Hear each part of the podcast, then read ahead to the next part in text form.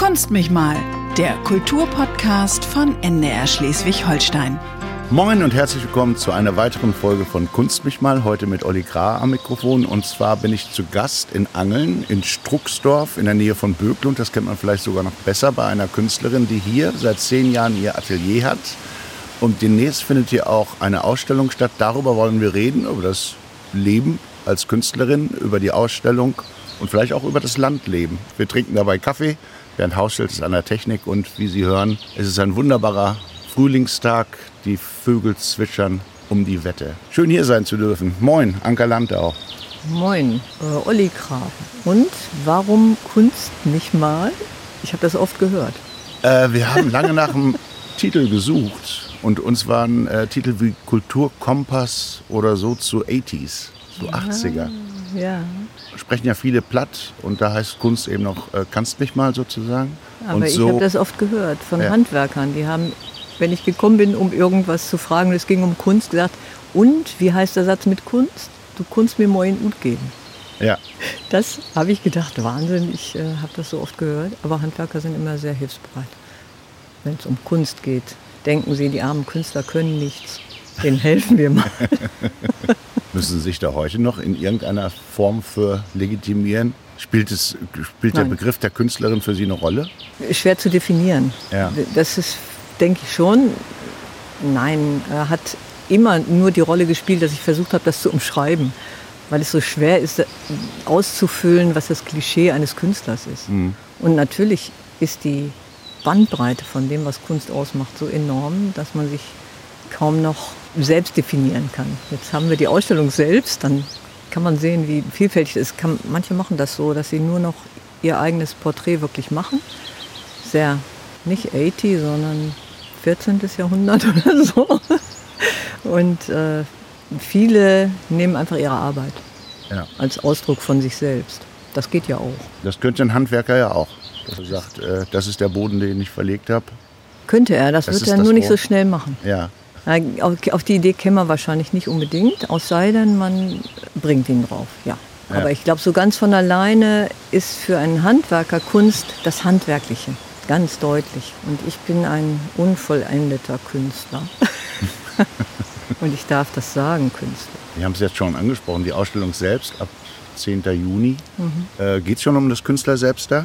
Ja, das geht um die Selbstdarstellung, um die Selbstwahrnehmung natürlich und darum, wie ein Selbstporträt heute aussehen kann.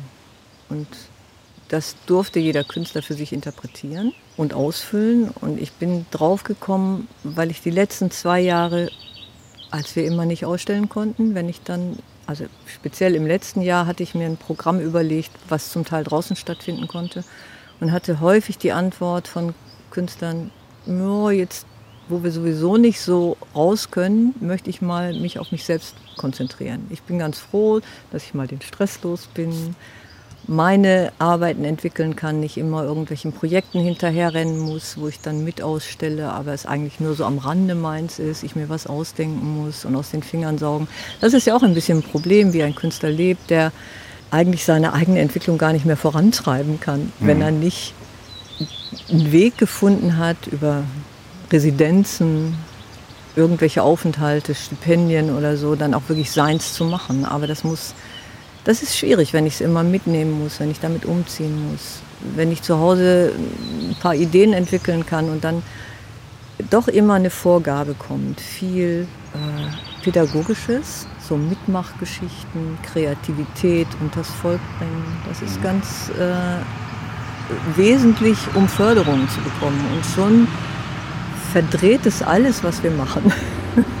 Und wir sitzen da und sagen, ja, äh, ich würde aber selbst gerne selbst was anderes machen. Ich, ich persönlich mit meiner Entwicklung sollte vielleicht auch auftauchen in dem, was ich mache.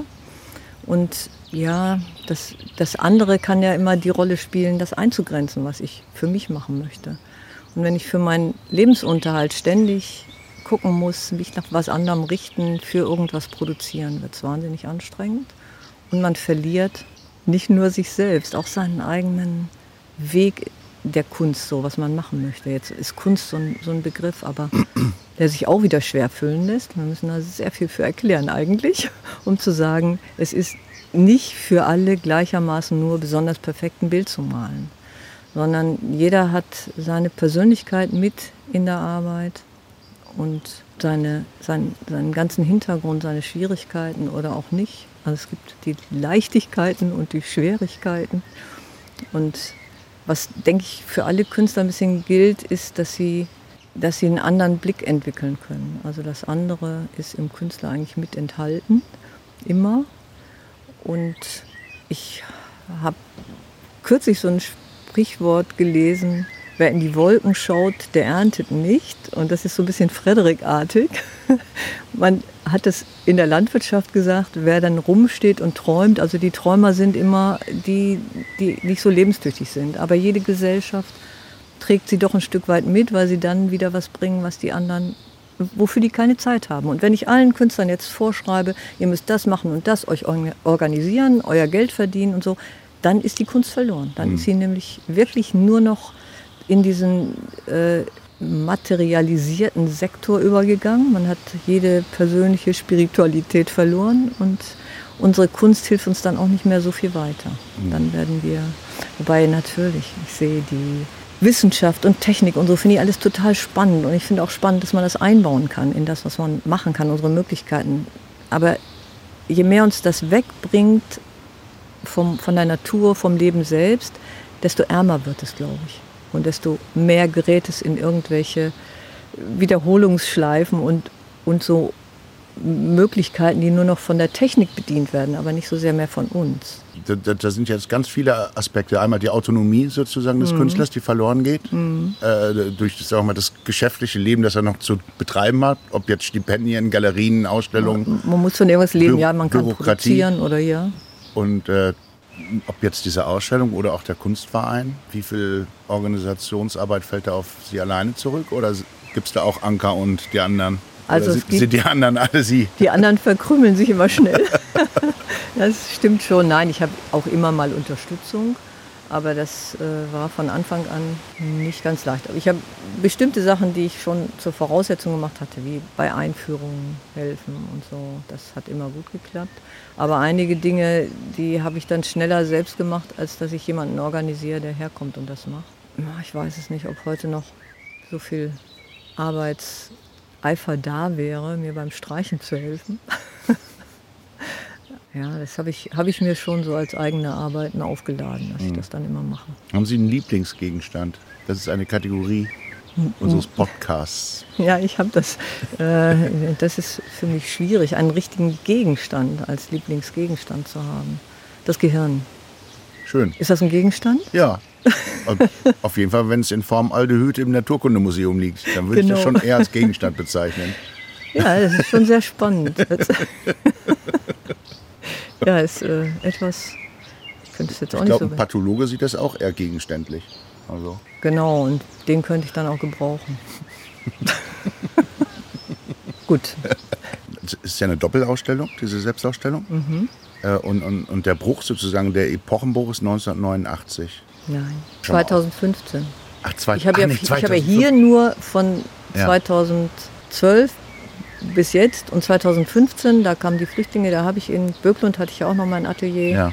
ein Flüchtlingsprojekt gemacht und habe die Flüchtlinge, die in Böcklund waren, war eine frei zugänglich ein Aufruf, dass sie dann bei mir Bilder malen können über ihre ja, Traumata oder Wünsche oder alles war auch ganz offen. Wir haben einfach angefangen, Bettlaken grundiert und dann habe ich ordentlich in großen Pötten so Acrylfarben gemischt.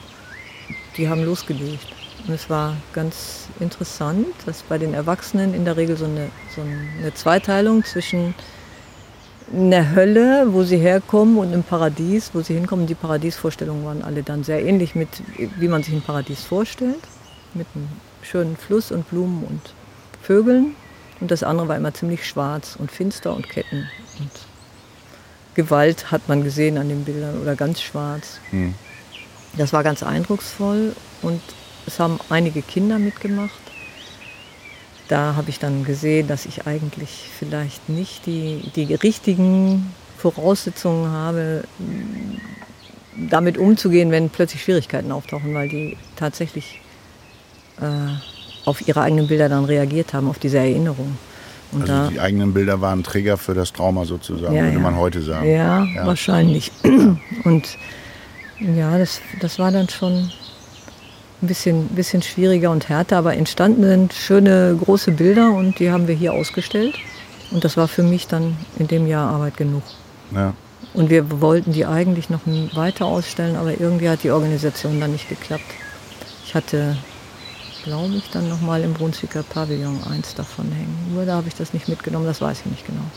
Das war der Bruch und danach haben wir hier, haben sich die Ausstellungen dann auch ein bisschen noch wieder reduziert, weil ich mich eingelebt hatte und immer mehr gearbeitet habe. Ich arbeite natürlich dann die Räume auch voll, weil ich Dinge entwickle, auch in dem Raum, Inszenierung, Installation, das lässt sich gut entwickeln und ich arbeite mit dem Außenraum.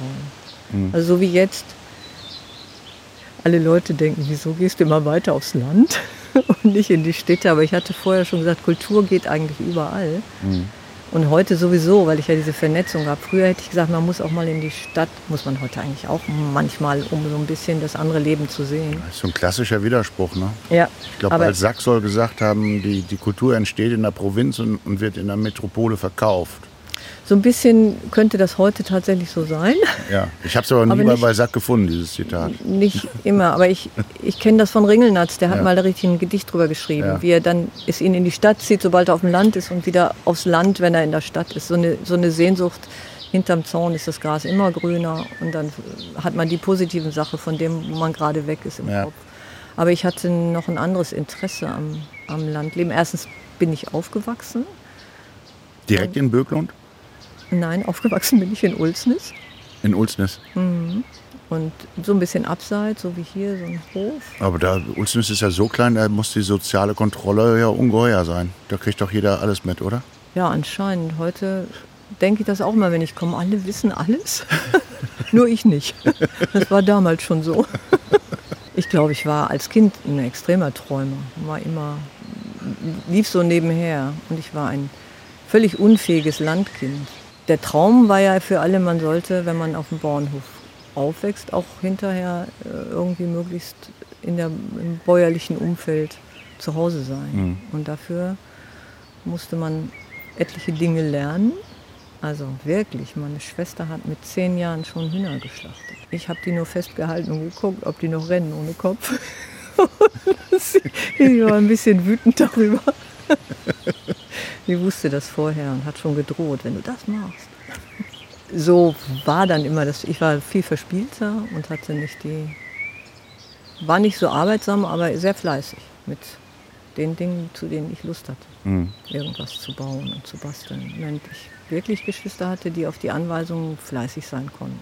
Ich konnte eher mich entscheiden, ich möchte jetzt das machen und das habe ich gemacht, wirklich mit Fleiß, aber ja. nicht gerne auf Anweisung. Nee. Neigung statt Pflicht. Mhm. Und das ist ja in der Kunst vielleicht dann auch ein bisschen so. Ich habe kürzlich jemanden getroffen aus dem Dorf, der hat zu mir gesagt, warum bist du eigentlich aufs Gymnasium gegangen? Alle Bauernkinder sollten zur Realschule und die Arbeiterkinder zur Volksschule. Das ist ja eine tolle Einteilung. Sagt ja, ich konnte nichts anderes. Ist nicht lange her, das war so. Ja, ja. das war so. Also eine Art Ständegesellschaft. In politischen Diskussionen kommt das noch so durch, als, als um die Gemeinschaftsschule äh, oder Gesamtschule diskutiert wurde oder auch G8 oder G9, da sieht man noch äh, so, mhm. so, ein konservatives Ständebild eigentlich. Ja, das glaube ich ist sehr lebendig gewesen zu der ja. Zeit noch.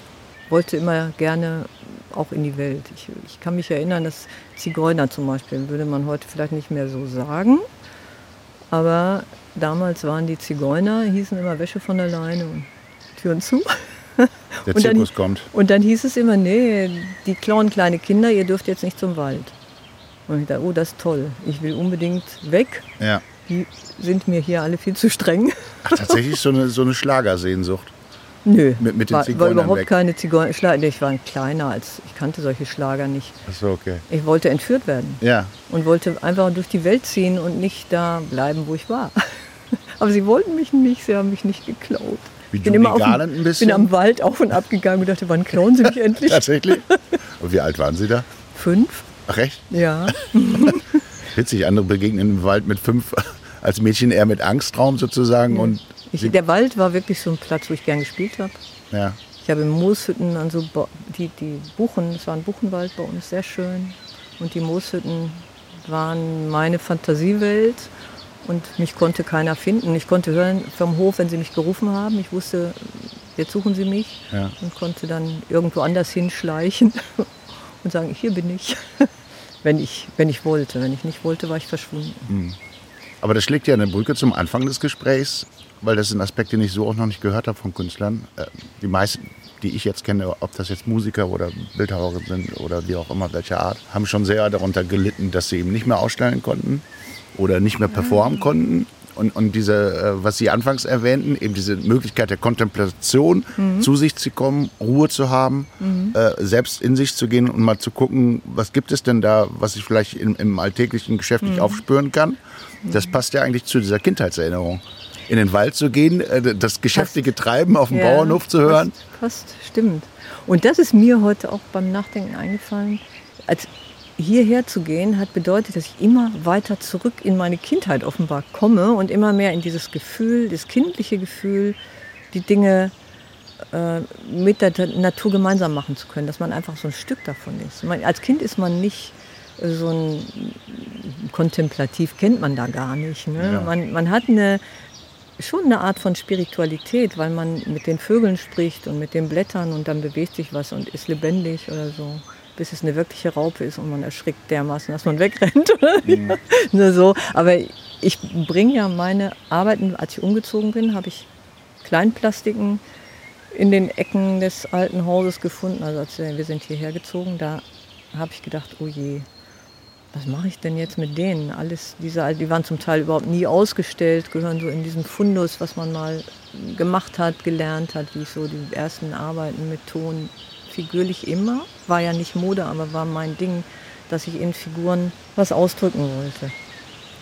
Und egal wie, ich habe sie dann befreit vom Dachboden und habe sie in die Au gebracht. Und da besuche ich sie noch jetzt immer mal. Und sie verändern sich so toll. Sie werden sehr lebendig, weil was drauf wächst und weil sie mal umkippen und weil sie wieder freigespült werden oder mit Sand bedeckt sind. Und Und, und wo ist die auch? hier gegenüber. Hinter dem Knick oder wie? So ungefähr, weiter? ja, hinter der nächsten Wiese. Da stehen die jetzt noch. Da stehen die, ja. Ja.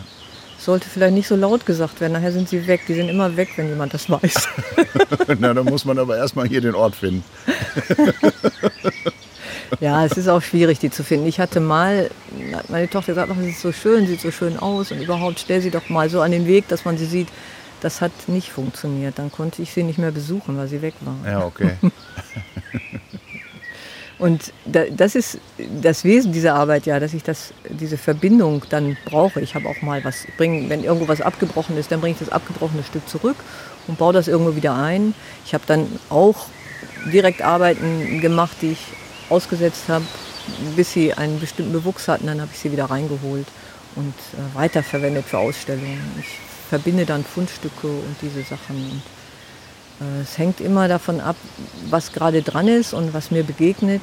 Das verändert den Lauf. Also wie wenn ein Fluss auf eine kleine Erhöhung zu wird er die umschiffen und damit so einen meandernden Weg nehmen. Und ich nehme auch so einen Weg, aber ich nehme die Dinge immer mit. Ich gehe dann erst einmal über den Berg rüber und sammle was ein. So. okay. Und das baue ich in, in meine Arbeit. Und so ist es so eine, so eine Schichtung. Wie Ja. im wirklichen Leben, wie wir uns auch entwickeln, entwickelt sich dann die Arbeit anhand der zum Teil Zufälle. Ich habe mal so ein Bild gemacht, wie wenn man, wenn, als ich angefangen habe, Kunst zu machen, habe ich gewissermaßen einen, wie einen Würfel in die Luft werfen und er dreht sich immer und die Zahl, die man sieht, die ist dann irgendwie dran oder verbindet sich mit was. Und ich komme nie wieder auf die Erde zurück. Das ist nicht möglich. Schönes Bild. Ja, Ich habe mal einen Song geschrieben, heißt Rose Dies by They Don't Fall. genau. Ich habe den Würfel geschmissen, um eine Entscheidung zu finden, aber sie fallen leider ja, nicht. Ja. ja, das ist so, dieses Unfertige und selbst da, wo die Natur weitermacht, wird es ja nie fertig Ja. und, und verändert sich ständig. Und auch die Arbeit selbst, hat immer was mit Erinnerung zu tun, aber auch immer mit Zukunft, weil, weil die Veränderung ja bedeutet, dass es dann doch weitergeht in irgendeiner Form. Das finde ich ganz schön. Ich habe ich hab einen großen Fundus, seit ich in den letzten Jahren viel mehr Installationen mache, was ich aber lieber Inszenierung nenne, weil ich Objekte immer neu einsetze wie auf einer Bühne und ein, gerne auch ein bisschen erzählerisch bin, Bilder schaffe, in denen die Menschen dann spazieren gehen können und sich selbst und andere Dinge finden mhm. und daran ja auch mit der eigenen Fantasie, mit den eigenen Erinnerungen arbeiten können.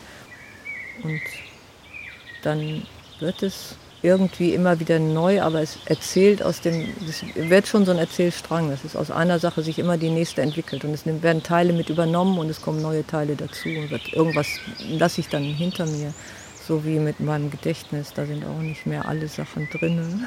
Man muss vergessen. Und ich bin immer, genau, ich bin immer ganz froh und denke, habe ich wieder Platz für was Neues. Man muss vergessen können, auf jeden Fall. ja. Aber es steckt ja in Geschichte auch das Geschichtete. So kann man es ja dann auch genau sehen. so. Und ja. genauso ist meine Selbstarbeit geschichtet. Ja. Mhm. Wir sehen da eine groß... Diese Schwäne? Skulptur, ja. Drei sind es. Die drei Schwäne. Das ja. sind eigentlich fünf Schwäne. Und die habe ich, äh, diese Arbeiten hatte ich in Sekeborgbad zum Thema Wasser. Da hatte ich noch mehr. Es ist so ein, so ein Museum Sekeborgbad. Ich, ich, will sie kurz beschreiben. Sie sind, äh, wie es sich für Schwäne gehört, weiß. es ist sehr, sehr reduziert. Ja. Bitte? Sehr stilisiert. Also ja. eigentlich drei lange Hälse, kaum noch Kopf.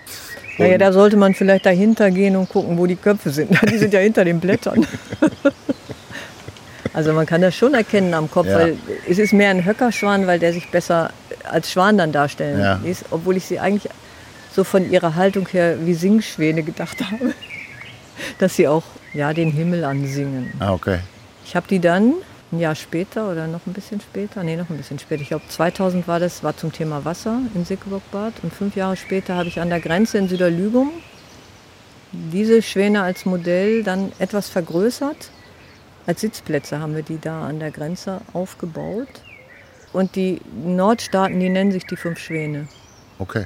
Und deswegen ist das dann die Grenze, der Übergang in den Norden mit den Schwänen gekennzeichnet. Und ich habe die so gebaut, dass da in, habe ich einfach aus dem Dreieck in der Mitte, was ich dann einsetze, so eine Art Nierentisch ausgeschnitten. Und was übrig bleibt, ist ein Sitz. Ob man sich das vorstellen kann, weiß ich nicht. Aber und so war das dann ein windgeschützter Sitz, weil da weht das immer ganz furchtbar. Ja. Das geht ja immer um die Finanzierung, weil da sollte nämlich ein neuer Rastplatz gemacht werden. Die alten etwas vergammelten Tische und so kamen weg und dann kam meine Schwäne hin. Aber das ist jetzt so lange her, dass auch die Sitzbänke ausmontiert worden sind. Ich habe das kürzlich mal gesehen. Ich weiß nicht, ob die schon neue haben. Aber sie stehen immerhin noch. Und ich dachte am ersten Tag, als ich den Wind gesehen habe und wie die Hälse gewackelt haben, Gott, oh Gott, oh Gott, die, die sind in, in drei Monaten abgebrochen. Ja. Aber ist nicht. Ich dachte immer, durch so Schwingung im Metall, wenn es dann so ganz schnell dreht, ja. müssten die irgendwann ab sein. Hm. Aber es scheint irgendwie, mag der Wind sie und lässt so den letzten äh, Kick weg, wo er ihnen den Hals bricht. Tanzt nur ein. Da kommt schon wieder die bäuerliche Kindheitserinnerung mit den Mühne. Hühnerschlachten durch. Ja, das habe ich manchmal ein bisschen, diese Brutalität des, äh, des Umgangs ist manchmal in meinem Wortschatz drin, das stimmt. In jeder Folge mache ich einen Stresstest und zwar aufgrund des Buches Findet mich das Glück von Fischli und Weiß. Das war bei der Biennale mal äh, im Deutschen Pavillon. Sprüche, die an die Wand projiziert wurden. Ich lese die einfach jetzt vor. Ach, vorlesen. Und Sie können äh, mhm. frei assoziieren oder auch sagen, fällt mir nichts so ein.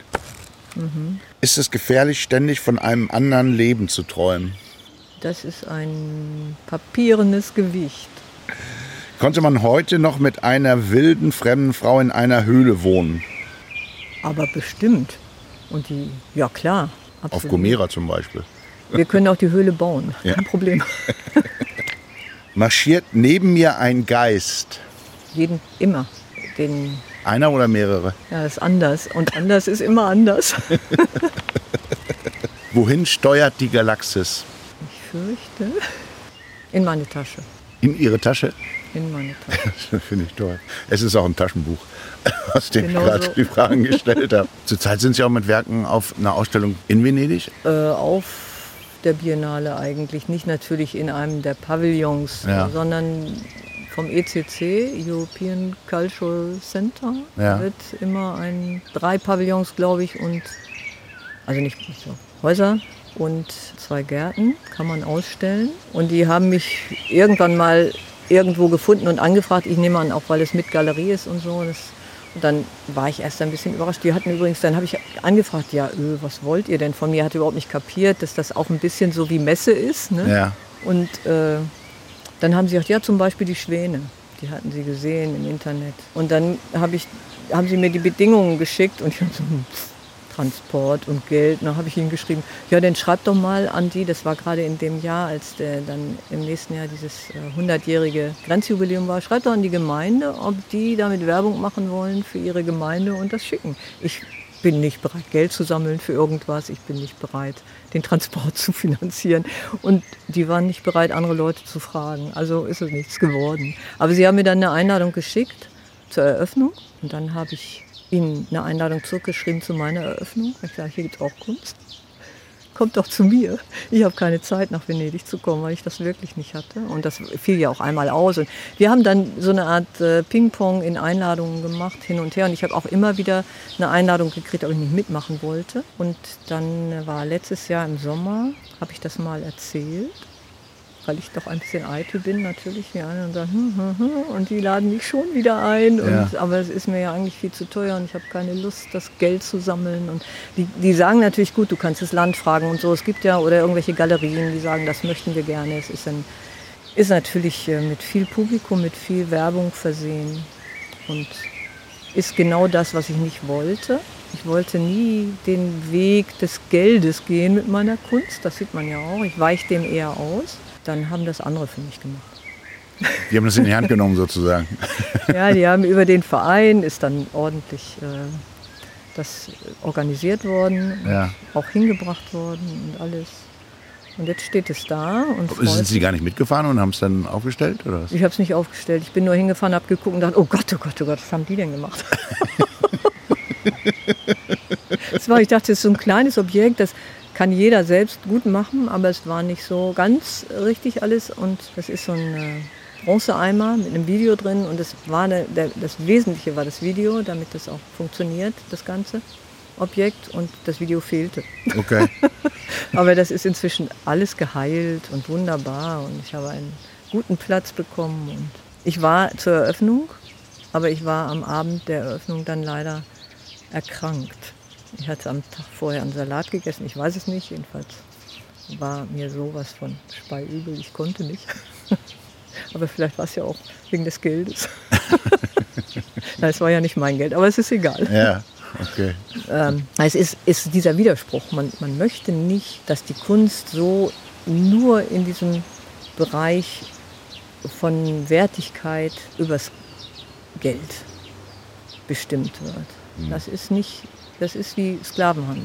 Also ich bezahle jemanden und dann gehört er mir und wenn ich viel bezahle und dann ist es was wert und dann ist es große Kunst und Ja. nur dann und alles und es gibt so viele Menschen, die so viele schöne Sachen machen, ohne die das Leben sicherlich auch für die rundherum nicht schön wäre.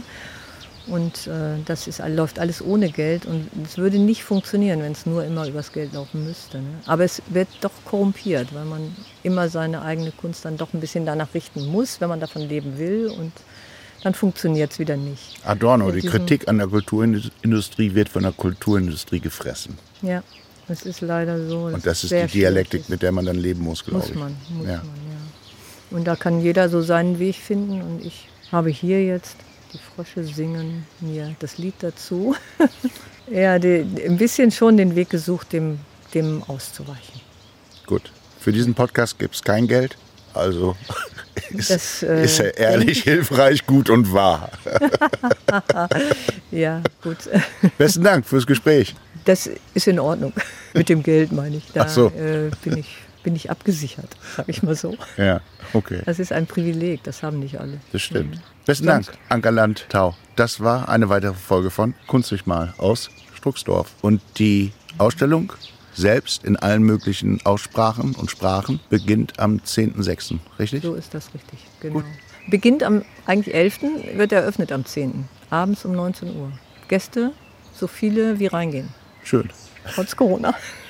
Wir haben aber ein großes Umfeld, wo man dann auch wieder rausgehen kann und warten, bis es leerer ist. Das ist ein Kuhstall, da kann man rundum gehen. Ja. Tschüss. Kunst mich mal, der Kulturpodcast von NDR Schleswig-Holstein.